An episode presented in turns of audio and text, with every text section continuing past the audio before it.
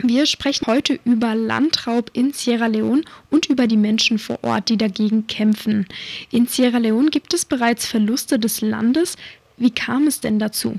Also es ist so, dass Sierra Leone schon lange ein, ich sag mal, Landraubopferland ist.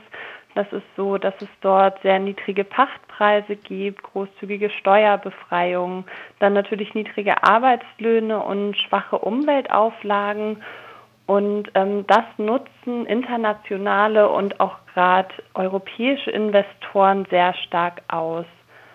Und ähm, jetzt in diesem Fall ist es so, dass ein belgisch-luxemburgisches Agrarunternehmen nach Sierra Leone gekommen ist und sich dort massiv Land angeeignet hat. Also das handelt sich um Sokfin und ähm, die sind da schon länger aktiv ihre Wurzeln, gerade in Afrika, reichen auch schon ähm, in die Kolonialzeit zurück.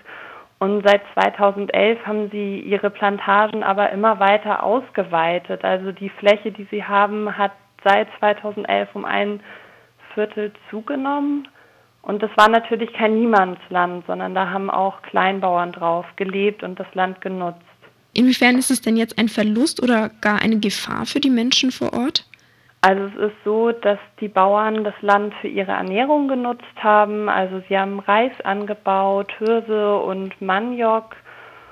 Und ähm, das können sie natürlich nicht mehr machen. Also die, ähm, der Konzern Sokfin hat sich jetzt das Land angeeignet, um da Ölpalmen anzupflanzen.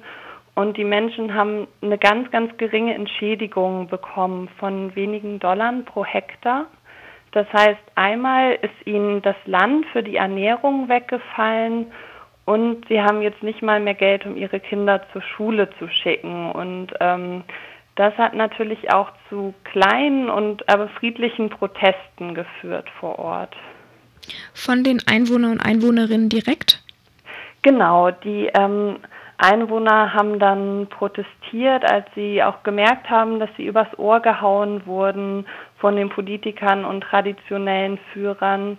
Und dieser friedliche Protest wurde aber von Anfang an kriminalisiert und die Menschen ähm, wurden verleugnet und man kann fast sagen, ein bisschen verfolgt und versucht einzuschüchtern. Und das Ganze ähm, hat dann in einen Prozess gemündet. Und ähm, 2016, also dieses Jahr im Februar, wurden dann auch sechs der Aktivisten schuldig gesprochen. Also wenn dann die Einwohner und Einwohnerinnen tatsächlich auf die Straße gehen und was dagegen sagen möchten, müssen sie da schon mit äh, schlimmen Konsequenzen rechnen. Ähm, mhm. Wie ist es dann momentan, wenn schon sowas passiert ist? Trauen sich die Leute dann überhaupt noch auf die Straße oder sagen sie lieber nichts mehr?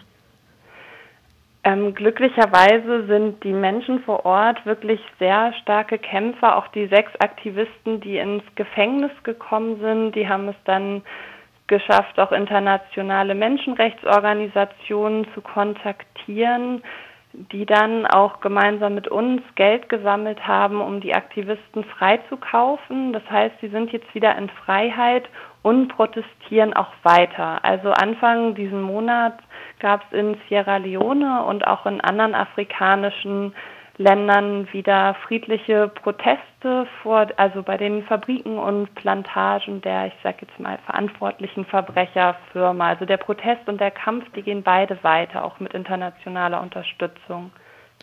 Wenn man jetzt aber nichts mehr macht und einfach diese Fläche weiterhin geraubt wird, kann man schon sagen, in wie vielen Jahren oder in was für einer Zeit die komplette Fläche sozusagen geraubt wird? Ähm, das ist schwierig zu sagen, weil es keine lineare Entwicklung ist, aber es sind doch riesige Schritte, in denen das vorangeht. Also im Moment ist es so, wenn wir mal Sierra Leone angucken, dass ähm, circa ein Fünftel der Ackerfläche schon mit Plantagen belegt ist. Also mit Ölpalmen, Zuckerrohr, Gummibäume, das sind dann alles Monokulturen großer Konzerne und ja, solange noch Land da ist, wenn die Bevölkerung sich nicht wehrt, dann ähm, ist es für die Investoren und die, die Geld machen wollen, natürlich relativ einfach, da nach mehr Land zu greifen. Gerade Öl und Zuckerrohr wird ja in Europa genutzt. Mhm. Wer ist denn schuld an dieser Situation? Also die europäischen Großinvestoren oder vielleicht auch wir, weil wir die Produkte wollen? Ja, das ist so eine Verquickung aus Politik, Verbrauchern und natürlich auch den großen Investoren und den großen Firmen. Also wenn wir uns mal das Palmöl anschauen, dann ist es so, dass in Europa fast die Hälfte in Biosprit fließt. Und ähm, das ist natürlich eine politische Entscheidung. Aber die Politik bekommt Druck von der Wirtschaft und die Wirtschaft hängt auch wieder von uns als Konsumenten ab. Also ähm, liegt es an uns, da zu kämpfen und auch ähm, unsere Macht als Konsument zu ergreifen. Was wäre denn der richtige Weg oder zumindest ein Ansatz, um die Situation zu verbessern?